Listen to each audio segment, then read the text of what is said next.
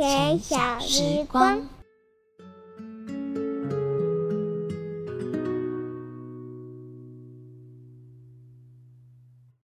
晚安，各位小朋友，你已经盖好被子，拿好你的小枕头，准备睡觉了吗？又到了西西老师说故事的时间。西西老师很好奇，你们在学校一定有很多好朋友吧？他们每一个人的个性是不是都不太一样呢？有的比较活泼，有的比较安静。有人笑的时候总是大声的哈哈哈哈哈大笑，有的人总是很害羞的躲在角落。今天我要讲的故事也有两个个性非常不一样的朋友哦，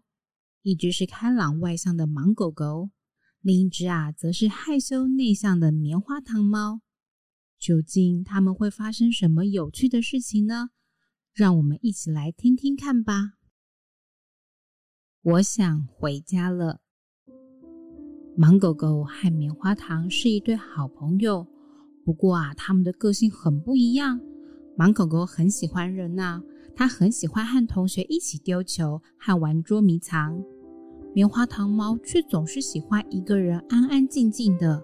例如，他喜欢自己一个人看故事书，或是照顾小盆栽。芒狗狗好奇的时候喜欢问问题，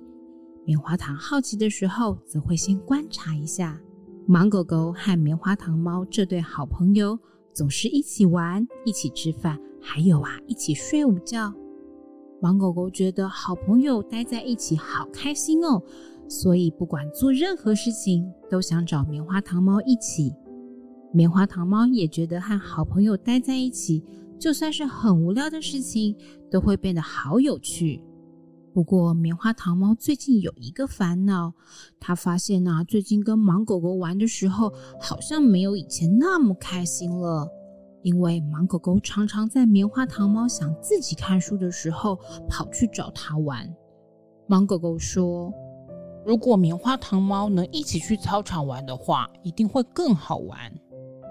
虽然玩球也很开心，但可是也会很累呀。可是盲狗狗看起来好希望它参加哦，所以棉花糖猫还是回答：“好吧。”球场上大家开心的玩球，每个人都跑得好快好快。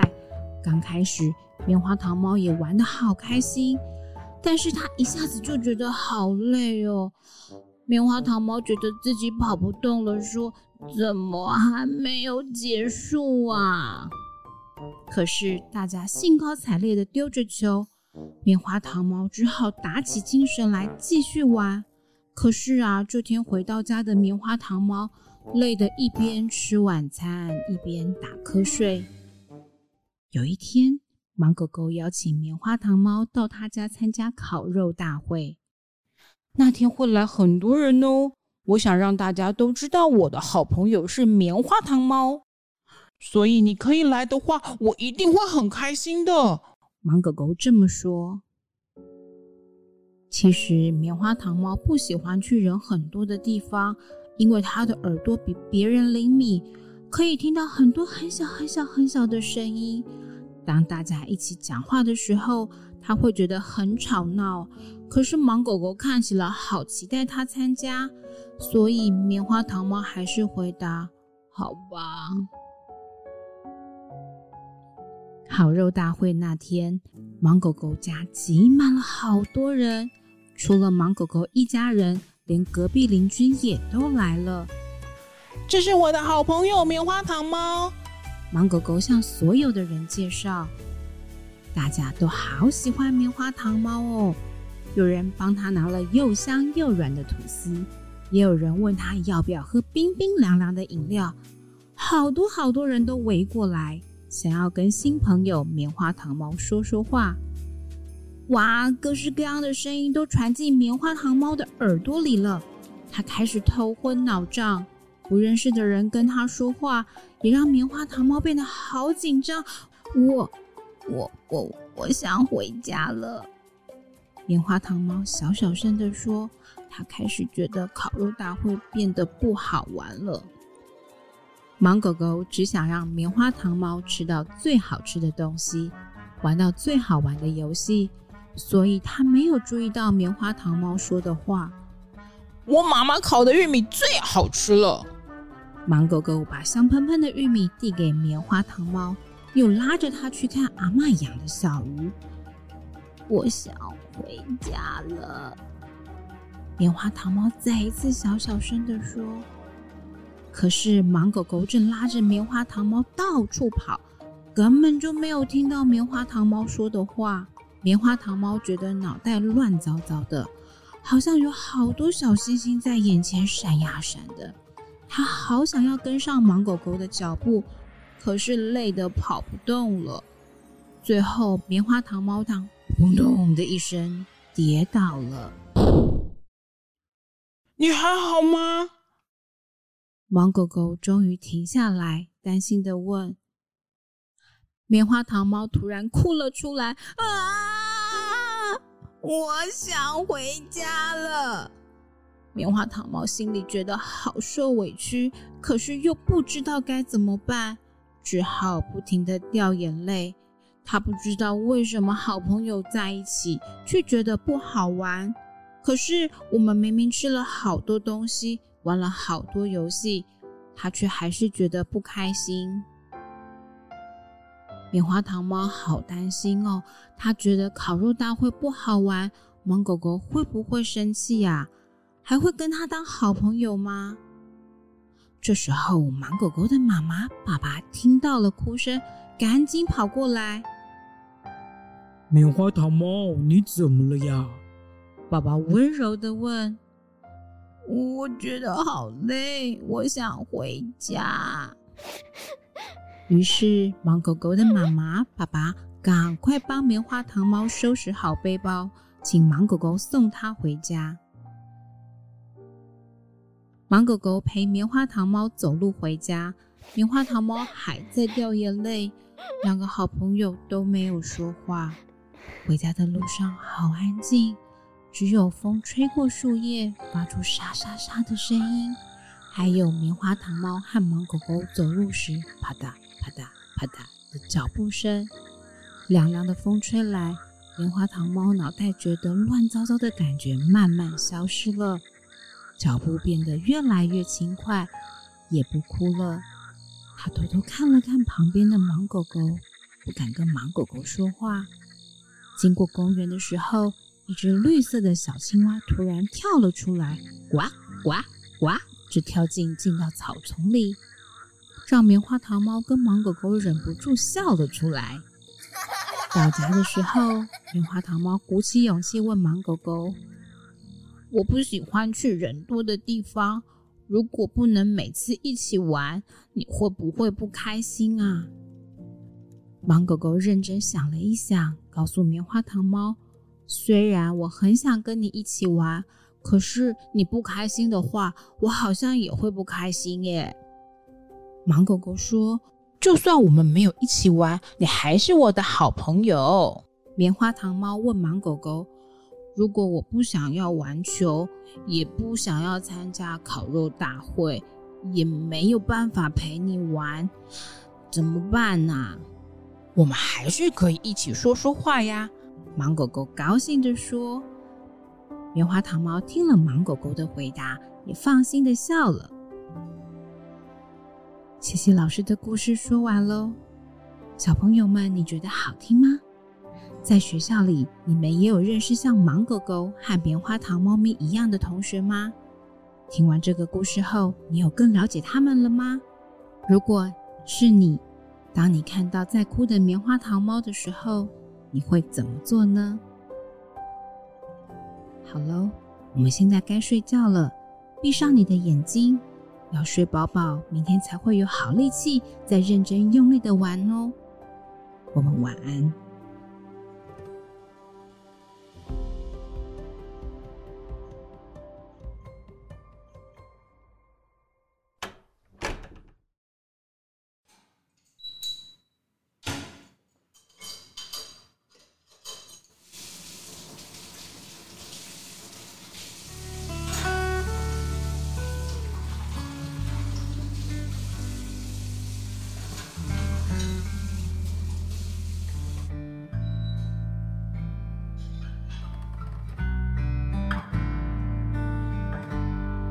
友睡觉后，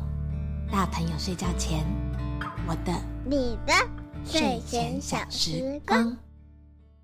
大家好，我是儿福联盟我好你好亲子共好服务的乃云，欢迎来到大人的我的睡前小时光。在这个孩子睡了，爸爸妈妈可能手忙着做家事、玩玩小游戏放松的同时，借我们你的耳朵，一起聊聊那些绘本故事之外的种种，也一起聊聊大家想要了解的育儿议题。今天其实我们想要跟大家聊聊的是关于高敏感儿童的这个主题。那其实高敏感这个议题前阵子大家算是热烈的讨论。然后我那天在看亲子天下，有人就形容高敏感儿常常会被冠上，比如说难搞啊、难相处啊、磨娘精之类的形容词。我觉得好像家长也会蛮紧张，说，诶，自己的孩子是不是有这样的议题，或者是他其实在育儿路上也因为孩子的高敏感而备受压力。那到底我们是不是错贴了一些标签，或者是面对这样的孩子，我们可以如何温柔的接住？这是我们今天想要跟大家讨论的议题。那很高兴，我们今天邀请到来自我好你好亲子共好空间的瑞瑞老师。嗨，大家好，我是我好你好亲子共好空间的瑞瑞老师。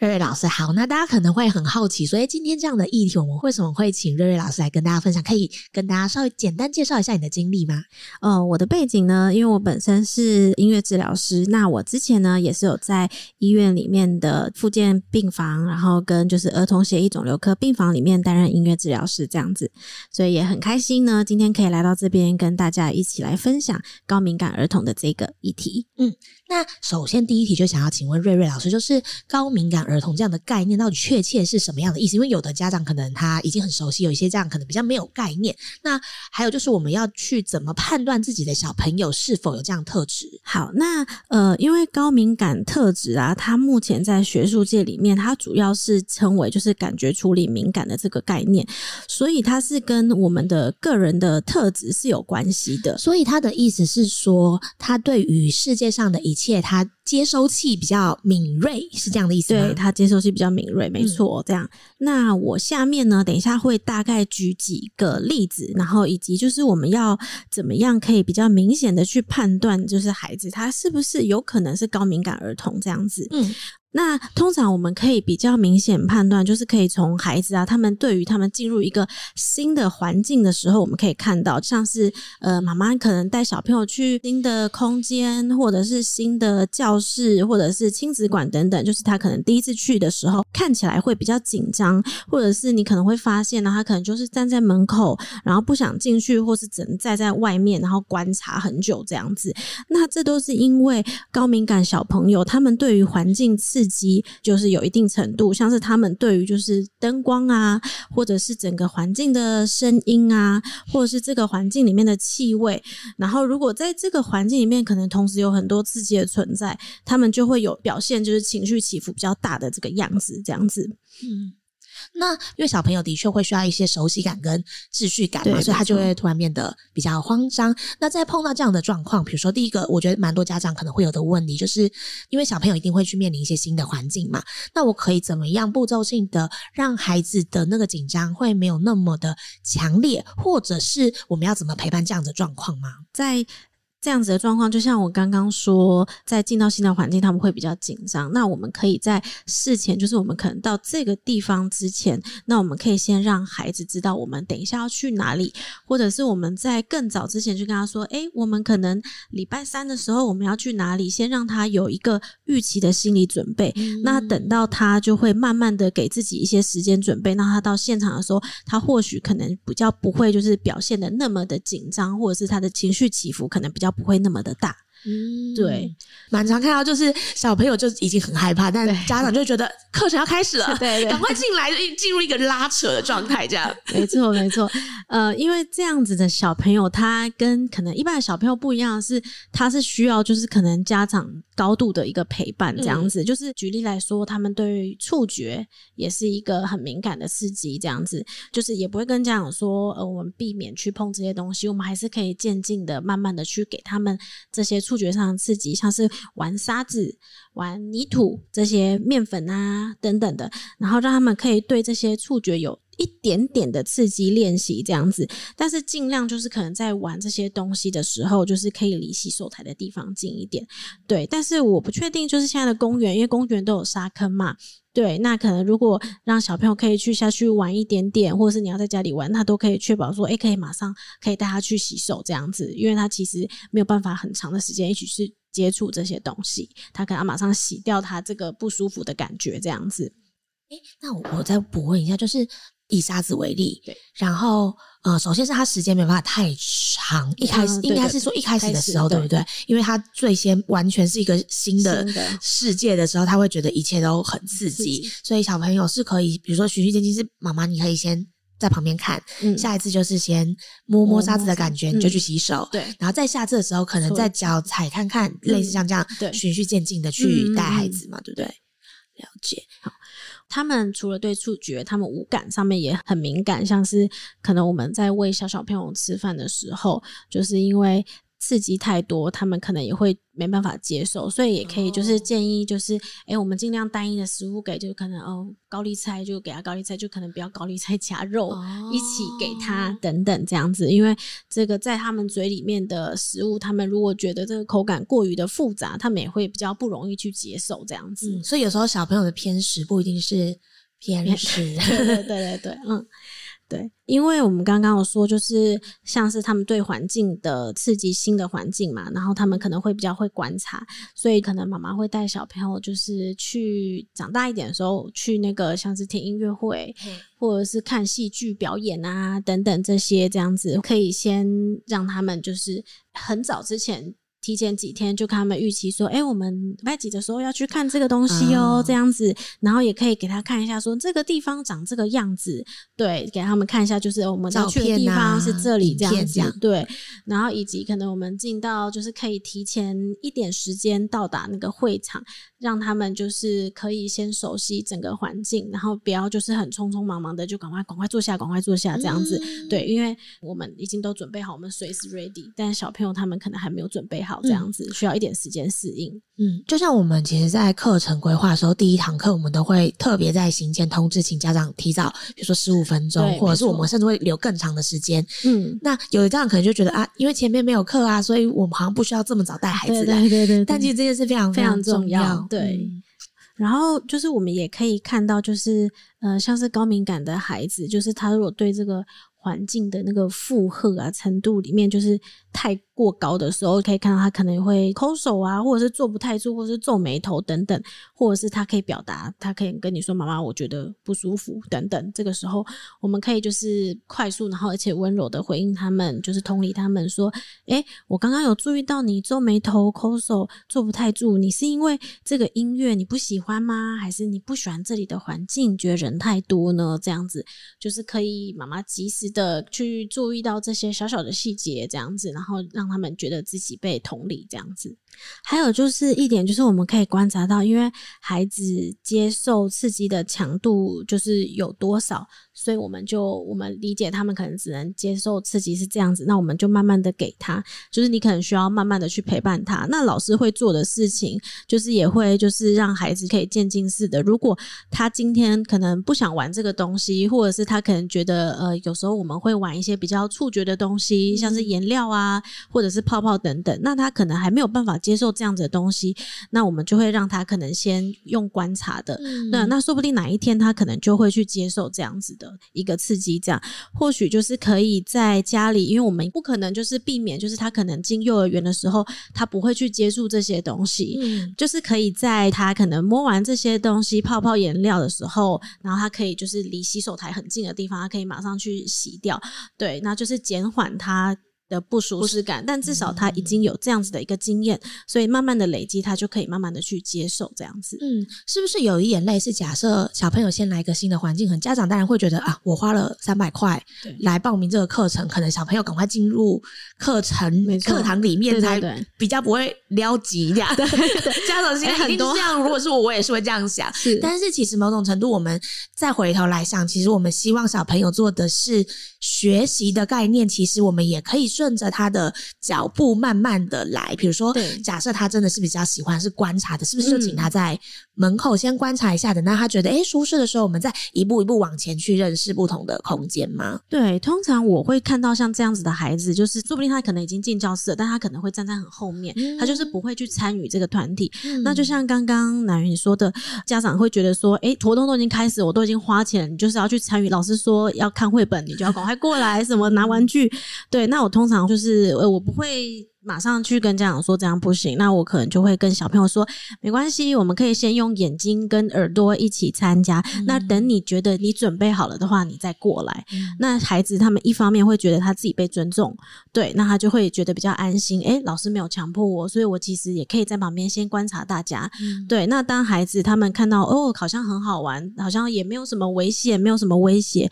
那他们就会慢慢的加入这个团体，这样子。嗯，对，而且你回头再。再想想，就我们平常可能是因为接收三十，所以才需要站这么近。搞不好他站很远的时候，他接收到的讯息也非常非常多。对，没错，没错。嗯，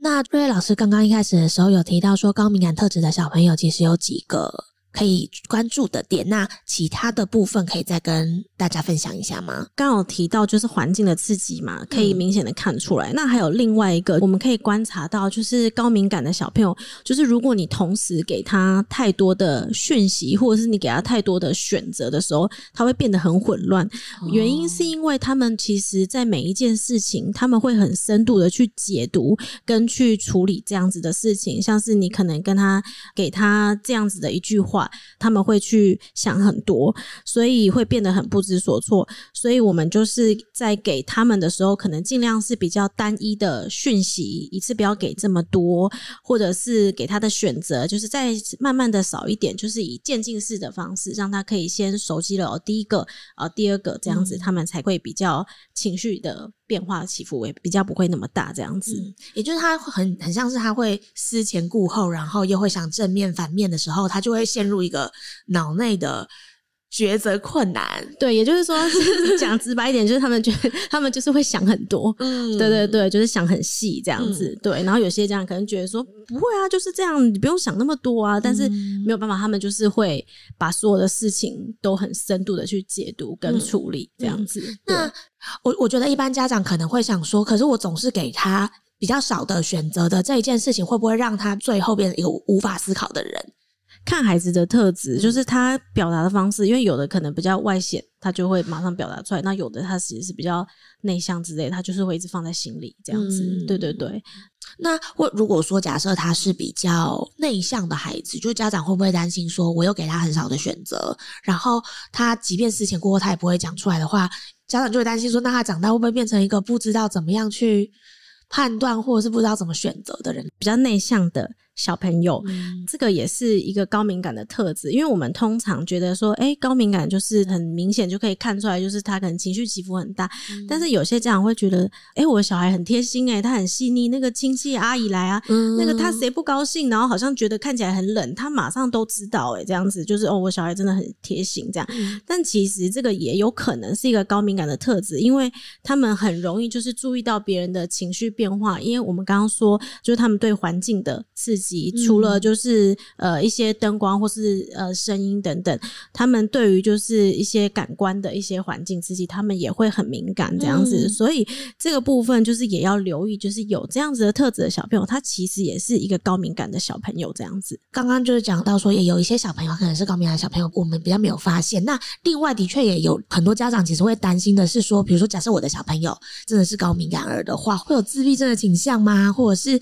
有有几个名词，比如说高敏。感、高需求跟自闭症这三个不同的特质有没有什么不一样呢？或者是这些概念是不是蛮容易混淆？呃，没错，因为像是很多人都会把这三个不一样的特质来混淆，但是其实像以特殊儿童的自闭症来讲好了，它是一个病理上先天的生理功能的缺陷，这样子。嗯、对，那它的症状就是他可能挫折忍受度比较低，或者是他有很明显的一些固着的仪式行为。那所谓固着仪式行为，就是你会看到，就是可能像是自闭症小朋友，他们会有个仪式，就是他可能每天进家门的时候，那个鞋子就是要放这边，或者是他可能。椅子就是要放哪边这样子。如果你动了这样子的一个摆设等等，他们都会发现，那他们就会马上就是会爆发这样子。嗯、那高敏感的小朋友，他们不是，他们是一种特质，他们不是病理上一个生病这样子。嗯、对，所以其实这两个其实是有差的这样子。嗯，但在表征上，就是有的时候会有一些东西是比较容易混淆的话，嗯、呃，瑞瑞老师会怎么建议家长去做下一步的行动？可能是像是自闭症的小朋友，你会看到就是他没有办法跟人眼神接触，嗯，你会看到他只有对一些线条、光线，就算你一个人你站在他前面，他也不会看你，因为他真的没有看到，他只会看到这些线条、嗯、或者是这些跟光的东西。那这个部分其实就是很明显的一个外显的一个行为。嗯、那这样子的话，那就是可以寻求就是医生这样子，对，嗯。那高敏感的小朋友就是他们是可以跟别人眼神接触的，那他们只是对于环境的刺激，然后还有就是对别人的情绪可以观察到很细腻，这样子。就是如果是觉得哎，好像是不是有一点这样子的特质的时候，又有点不确定，那其实是可以去医院做评估。嗯，那我有点好奇，就是高敏感的小朋友这些特质是会随着长大消失的吗？高敏感的特质，它其实就是像是他们经过时间长了，它。并不会就是完全消失，但是他们会随着时间，他们会有一个自己的一个因应的策略之类的，或者是他知道哦，他慢慢长大，他知道他其实自己有这样的特质，他不喜欢去人潮的地方，嗯、可是有可能他为了去迎合他的朋友，他去接受了这样子的事情，所以他其实只是去掩盖了这样子的一个部分，但是从小的时候，我们就可以很明显的观察到，就是。他们会有很明显的这些特质，这样子，就是因为高敏感的小朋友，他们的这个特质是不会随长大消失的嘛，所以就是我们身边的人，如果能越能理解他们，然后越能去接纳他们这样子，嗯、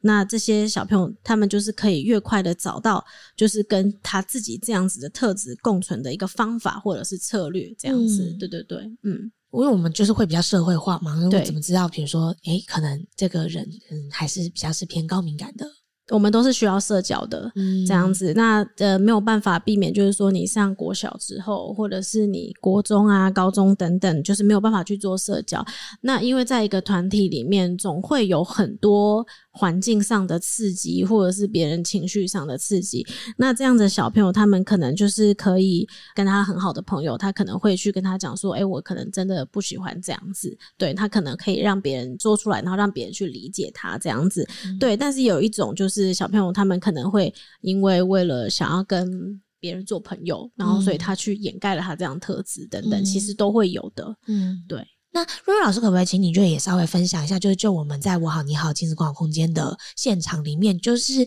有没有观察到一些，比如说高敏感特质的小孩，那他们有没有什么样特别的地方吗？呃，我举例好了，就是有一个感觉，就是他进来的时候，你会可能觉得，诶，他好像看起来比较内向，嗯、但是仔细观察下来，就会发现，因为他很多时候他都是站在旁边，然后去观察别人，就是可能我们在进行一起合奏的时候，大家一起拿不同乐器敲的时候，他都是站在旁边，然后看，然后也没有想要主动去伸手去拿这些乐器这样子。对，那有些家长他就会叫他小孩说，诶，你快点去拿，那不然你拿这个，然后你敲敲敲。就是可能会握着他的手，嗯、那你会明显看得出来，他其实就是会把。妈妈手摆开，就是会挣脱这样子。对，原因是因为就是他们对于声音的刺激，还有就是他们对于这个环境来处于一个不安定的时候，嗯、所以就是我那时候就有鼓励，就是妈妈说没关系，我们给他一点时间这样子。对，那因为在我们前面的时候引导的时候，其实他就有已经拿过，就是可能比较小的一个乐器这样子。那我就先从就是可能小小的乐器，他之前拿过，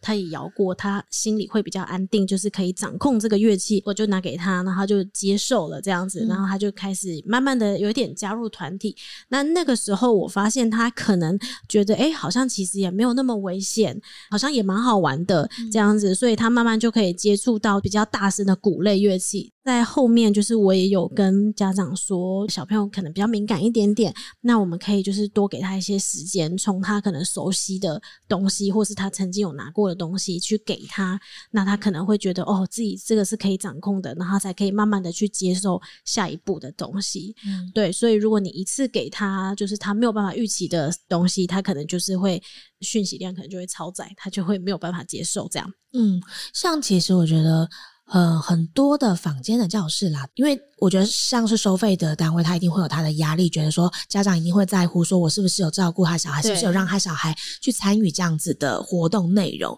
可我们其实，在我好你好空间里面蛮重视就儿盟的课程，老师花很多很多的时间是在观察孩子的特质，然后去看孩子的反应，去给予他适合需要的东西。就那个进程真的是每一个孩子都不一样的。对对对，就像南老师刚刚说的，就是我们其实都会去观察每一个小朋友的需求，还有他们的特质这样子。那呃，有可能像是坊间就是有收费的压力啊，然后还有一些进度的压力，所以他们可能比较没有办法去很细致的观察到每一个孩子的需求还有什么，因为有可能他们也会怕，就是诶，他小孩都没有参与，那然后家长会不会觉得觉得老师怎么样怎么样，就是怎么都没有给我小孩这样，我小孩怎么都不动。这样子，对。嗯，那我觉得在处理跟事后的跟家长的沟通，其实也是很重要的。就是为什么我刚刚这样子做，那这样子做可以带给他什么？对，嗯，我觉得是很重要。这样。嗯，我觉得很多老师可能他也想这么做，但他真的有压力。所以如果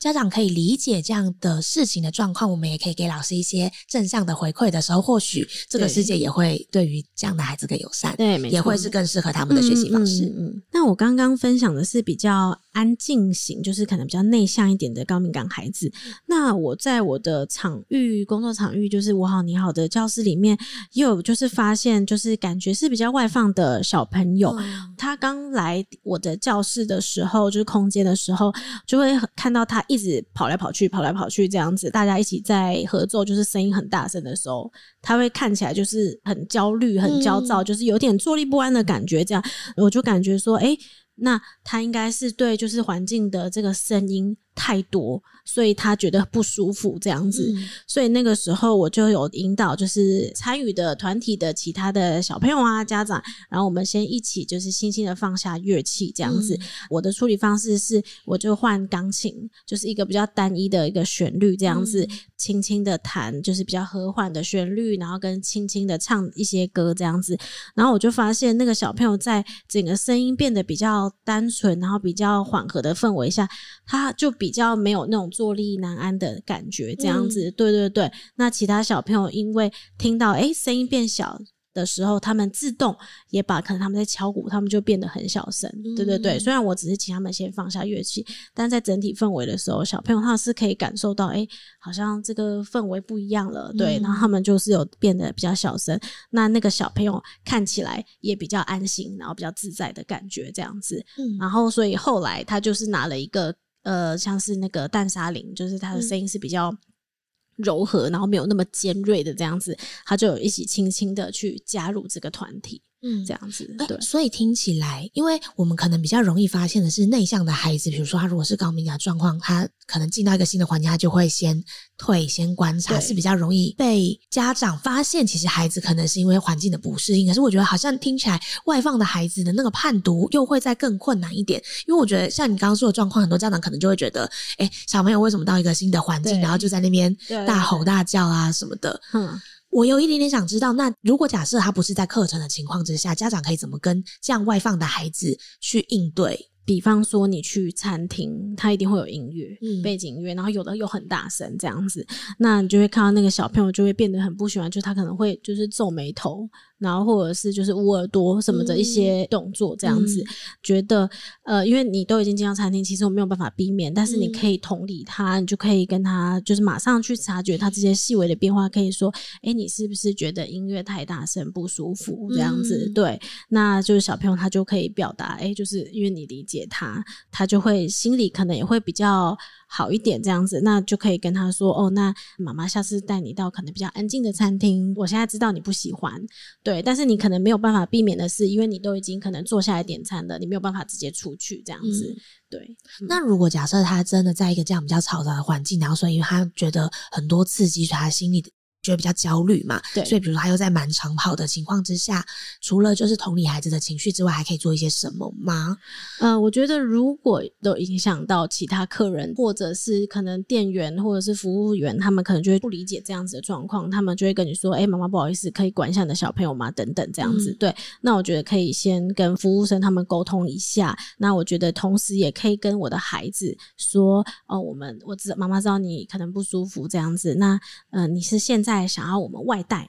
就是外带回家，或者是到一个安静的地方去吃呢，还是你想要就是继续在这里这样子？”对。我觉得是要慢慢的就是在每一次的经验里面，然后他去慢慢的去理解、去学习，因为我们其实没有办法去。是指说生活中避免这些刺激这样子，嗯、所以会慢慢的随着他的长大，以及就是妈妈跟他的沟通，还有理解、接纳，或是跟学校老师，就是可能先跟他告知说，哎、欸，我的小朋友可能是比较敏感的，然后他对于声音的刺激很敏感，所以如果可能有比较大声的那个活动啊，或者什么的话，就是老师是不是可以先提前预告跟他说，我们等一下上的这个课可能会有比较大声的声音哦，那就是对，就给他一点预期。这样子，对，嗯，我我刚刚想，我觉得刚刚那个瑞老师说的的确也蛮好，就是，呃，小朋友会接触到的人不会是只有自己嘛，也会有老师。那如果再去，比如说接触新的环境，或者是碰到不同的成人的时候，我们也先让大家知道，其实小朋友需要什么，然后大家也其实也更容易去一起陪伴小朋友。那我想要知道的另外一题是，当孩子小一点的时候，当他没有办法表达的时候，我要怎么去观察，或者是怎么样知道怎么样对孩子是比较好的？因为一岁半的小朋友他其实还不会表达，可能他就只会哭这样子。对，那如果常常发生这种事情，就是诶，你每次带他到这个餐厅或者什么，他就哭，嗯，然后或者是在家里的时候不会哭。这样子，然后或者是带他呃出去做捷运的时候，然后就是那个捷运都会有那个进站的音乐，然后跟那个关门的那个声音，然后他就会哭。那我觉得从这几个。部分你去观察就会知道哦，那小朋友可能真的是比较高敏感，那是不是可以在生活中可能一个礼拜可能比较不要那么长的去到这些地方等等这样子？嗯，了解。那另外就是呃，不知道就是敏感度这件事，因为上次刚刚有讨论到敏感度其实是一个光谱嘛，嗯，那它会有分不同的类型或者是强度吗？呃，其实敏感度它是也有分不同的类型，就是它可以细到分层，就是像我们刚刚说的高敏感，嗯，然后也有可能中敏感跟低敏感这样子。对，那我等一下呢，除了高敏感的部分，我还会再简单的说一下，就是像是中敏感的小朋友的特质啊，或者是因应方法，跟低敏感小朋友的特质跟因应方法这样子。对，那我首先来先说一下高敏感的部分，这样，因为我们前面其实已经介绍到很多高敏感小朋友的特质，除了对环境啊，还有别人的情绪表现都很特别的敏感，所以他们也会很深度处理这些的事情跟事件，所以我们可能就是要给他们多一点的时间，然后还有很重要的就是可能需要照顾者比较耐心的去陪伴这样子。例如说，可能我们都会跟小朋友一起读故事书，就是在有亲子共读的时候，那可能这个绘本里面是有牵涉到可能就是伤心的议题，或者是诶有坏人呐，或者是有很紧张的那个氛围等等。那妈妈就是可以用比较诙谐的方式，或者比较用轻松的方式来去说这个绘本。那其实书本的选择也很重要，因为我们知道自己的孩子是比较敏感的小朋友，所以我们可以尽量选择就是不要有太多。情绪混杂的部分在里面，这样子，因为小朋友可能接受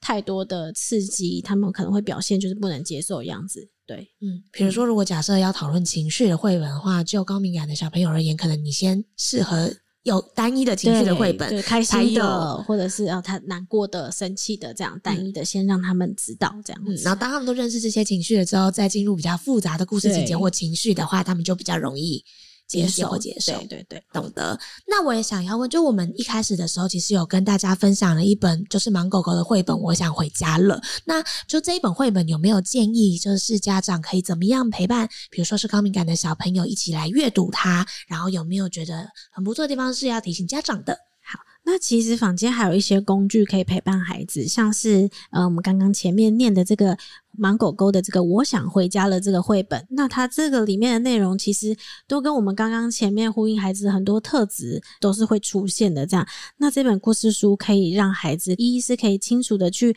理解自己的这样子的特质，这样子，然后学习就是接纳自己，肯定自己。那家长在跟小朋友共读的时候，也可以就是呃更了解就是孩子的感受，那也可以在共读的时候有一些讨论，这样子可以让亲子之间会有更好的关系，然后也可以教导孩子说，诶，那如果你真的不喜欢的时候，你可以去怎么样的去跟你的朋友去表达，可以说出来这样子。嗯嗯，就是这个是比较光谱里面算是比较高敏感的族群，那其他的孩子的话。那中敏感的小朋友，他们是属于比较中间值这样。那他的主要特质都会在高敏感跟低敏感小朋友的中间，所以他们的情绪的敏感度也是都会在中间值。那他们个性可能就是呃比较不会那么外显出来，或者是也不会那么就是内显的，他们都是在一个中间。所以就是有可能大人也会比较常去忽视这样，所以我们可以多给他们一点点的鼓励跟称赞，让他们知道就是自己的这样子的一个优势这样。那低敏感的小朋友，因为他的情绪啊，还有就是他们对于环境的刺激都是比较不敏感的，然后而且他们也很愿意的去尝试任何的新事物，就是看到这个东西他们就会碰这样子，所以就是大人可能会觉得到哪里他都会去碰这样子，然后会不会很容易闯祸，然后所以就是呃比较会让小朋友就待在家里这样，那我会比较建议就是这样子的方法，我们。也不鼓励家长就是都不带孩子出去，我觉得出去还是很重要。但是我们可以从就是可能你们出门的时候，在路上可以跟孩子一起观察整个环境的东西，像是这个大楼，还有就是这个公车站，还有诶这个人，还有就是各各个周遭的事物这样子，因为他们通常就是不会去注意一些周遭的事情，就是比较大拉拉的个性这样，那也可以在。一起读绘本，亲子共读的时候，可以去观察，诶，这个动物啊，还有这个人，他们上面脸上的表情是什么？还有他们衣服的颜色是什么？让他们可以去注意，多观察周遭的一些事物，这样子。嗯，嗯，好。那我比较想要跟家长说的，就是。呃，我们刚刚提到了很多，就是高敏感的小朋友，他可能比较容易观察到的这样。那中间值的孩子，中敏感啊，跟低敏感，可能有时候我们会比较呃少观察到，或是容易忽略这样子。刚刚讲的这些，就是也是让家长可以去呃理解孩子，然后找到怎么样陪伴孩子的一个方法，这样子就是多给孩子一点时间，然后以及鼓励，然后让他们知道自己有这样自己的这个些特质，然后。如何的去应应跟调整这样子，整集节目听起来就是会不会高敏感的小朋友的家长啊，就想说天哪，我养了一个磨人精，这件有点紧张这样子。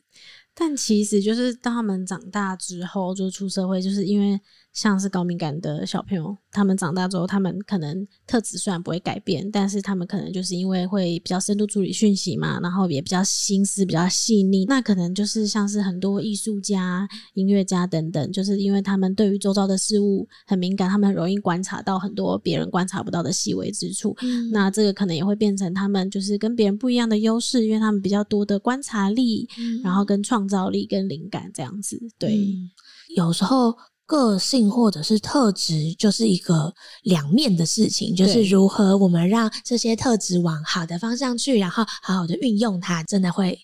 需要家长多陪伴，对，就是我们多陪伴他，多理解他，嗯，然后让他知道自己有这样子的一个特质，然后他的优势在哪里，这样，嗯，那我们可以怎么好好的陪伴他，然后去发挥这样子。嗯，那如果真的不知道怎么办的情况之下，这些家长有什么可以求助的管道吗？那如果家长实在不知道，诶，我不确定我的孩子是特殊儿童呢，还是他真的只是高敏感儿童这样，那我觉得可以到医院，呃，复健科，就是他复健科，然后或者是。是儿童身心科，其实都有评估这样子，对，那都可以去寻求就是专业的协助这样子，没错、嗯。或者是如果你的小朋友对于呃环境是比较敏感的，但是你就觉得好像没有找到适合的他的学习的环境，欢迎把他送到我好你好亲子共好空间。自入，自入，